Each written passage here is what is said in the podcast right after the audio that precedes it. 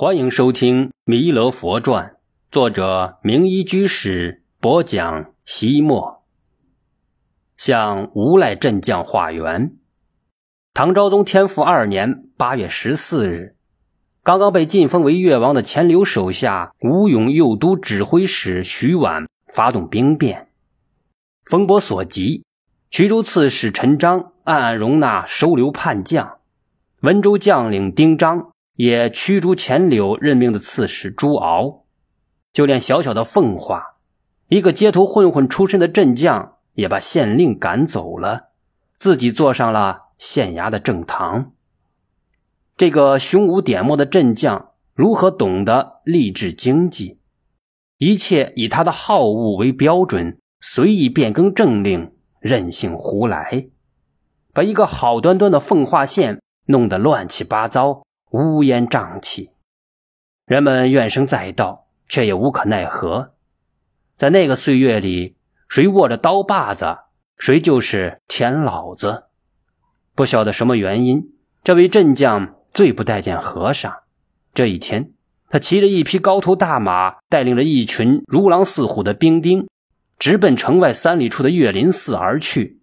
那时候，或有护法布施，或有官府画集。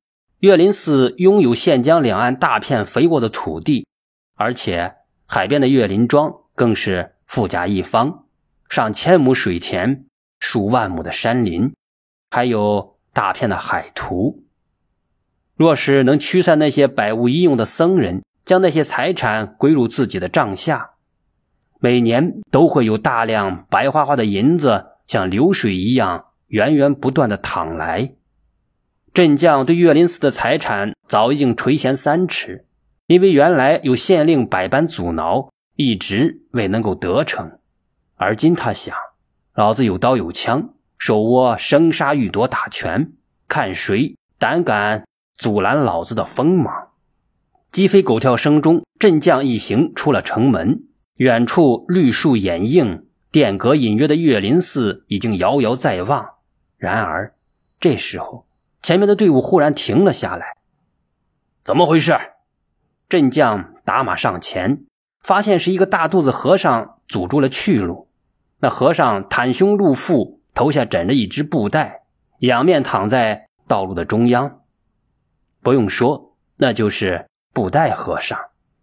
镇将用马鞭指着他喝道：“大胆和尚，竟敢阻拦本将军的队伍，快点滚开！”不然，老子战马的铁蹄踏破你的肚皮！然而，尽管镇将的吼声如雷，震动天地，那布袋和尚却一丝不动，也不知是睡着了，还是死了没气了。镇将不管三七二十一，在马屁股上狠狠地抽了一鞭子，真的驱使战马向前去踩踏躺在地上的布袋和尚。两马见鞭影而奔，何况镇将骑的是一匹训练有素的战马。何况战马又挨了鞭子，他嘶鸣一声，奋蹄向前冲去。布袋和尚的肚皮虽大，毕竟是血肉之躯，如何能经得住马蹄的践踏？眼看就要肚皮破裂，丧生于铁蹄之下。忽然，就在马蹄即将踏到布袋和尚之时，战马发出一声惊恐的嘶叫，前蹄立了起来，砰！骑在马上的镇将反而被猛烈的掀了下来，摔得头昏眼花，半天才爬了起来。他把满腔怒火都向战马撒去，骂道：“畜生，你竟敢摔老子！”他高高扬起鞭子就要抽打马匹。这时，布袋和尚却说话了：“他既然是个畜生，你怎么与畜生一般见识啊？”镇将闻听此言，暴跳如雷。说道：“好啊，我还没找你算账呢，你竟敢在老虎屁股上蹭痒痒，先来骂我！”布袋和尚呵呵一笑，说道：“啊，我不是骂你，而是提醒你。你说马是畜生，畜生自然不懂你的心思。你摔下马来，却找他撒气，岂不是连畜生都不如啊？”镇将气得浑身哆嗦，却又无理可说，便破口大骂。布袋和尚那些已经过了世的祖宗三代，若是地下有知，也一定会被骂得躺卧不安，羞骨直响。然而布袋和尚却一声不吭，依旧一张笑脸看着镇将，好像津津有味的观看街头小丑的表演一样。骂着骂着，镇将忽然感到自己在这个笑眯眯的和尚面前，像是耍把戏的猴子。渐渐的，他声音低了下去，最后完全停了下来。这时，布袋和尚总算开口了，他问道：“你好像很气恼。”是在骂谁呢？镇将差点背过气去。他谩骂了半天，这个傻和尚不但毫不动心，似乎连一句都没听进去。试想，还有比这更气人、更悲哀的吗？他恶狠狠地说道：“我当然是骂你呢！我骂你怎么样？你敢还口吗？”布袋和尚笑着摇了摇头：“啊，我不骂你。我们出家人有戒律。”不能恶口骂人，你不是不能，而是不敢。你若敢骂老子，看我怎么收拾你！不信，你骂老子一句试试。布袋和尚笑而不言。镇将得意洋洋地说：“你白让老子骂了祖宗三代，连个屁都不敢放。”布袋和尚仍是一脸笑意，问那些兵丁。啊！你们若是无缘无故被一只疯狗咬了一口，会怎么办呢？是不是也一定要咬那疯狗一口呢？兵丁们都摇了摇头。试想，哪个被狗咬的人反过来去咬狗一口呢？布袋和尚对着兵丁们点点头，缓缓说道：“被狗咬的人若是也咬狗一口，自己岂不是也变成疯狗了吗？”镇将情知他在拐弯抹角的讽刺嘲弄自己，却无话可说。他抬头看看越来越高的日头，说道：“和尚，老子还有公务，不和你一般见识，快让开，别耽误了我们的公干。”布袋和尚却说：“呃，山僧在这里也有正事，请你们绕路而行。从县城到岳林寺，唯有这一条路最近。”绕经其他道路，猴年马月才能够到达岳林寺。这时候，因为双方堵塞了道路，南来北往的人们被迫停了下来。围观的人越来越多，镇将不想再和这个疯疯癫癫的和尚纠缠下去，耐着性子问道：“和尚在庙里念经拜佛才是正事，你睡在这大路当中，算是怎么回事？”布袋和尚拿起自己的那只布袋，说道：“呃，山僧在这里化缘呢。”大路当中如何化缘？啊，大路当中正好化缘。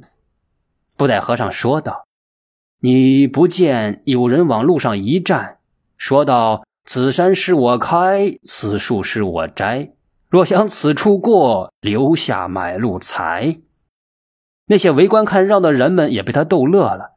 一个胆大的人说：“和尚，那不是化缘，而是土匪劫道。”布袋和尚认真的说道：“在深山绿林抢夺老百姓一些钱财，伤个把人命，那是土匪；若是抢了官衙，杀人不眨眼，反而就成了英雄。所以，我和尚也想学一学。”镇将心里明白，他又在讽刺自己，但在众人面前又不好发作，想尽快把他打发走，说道：“和尚。”你化什么缘？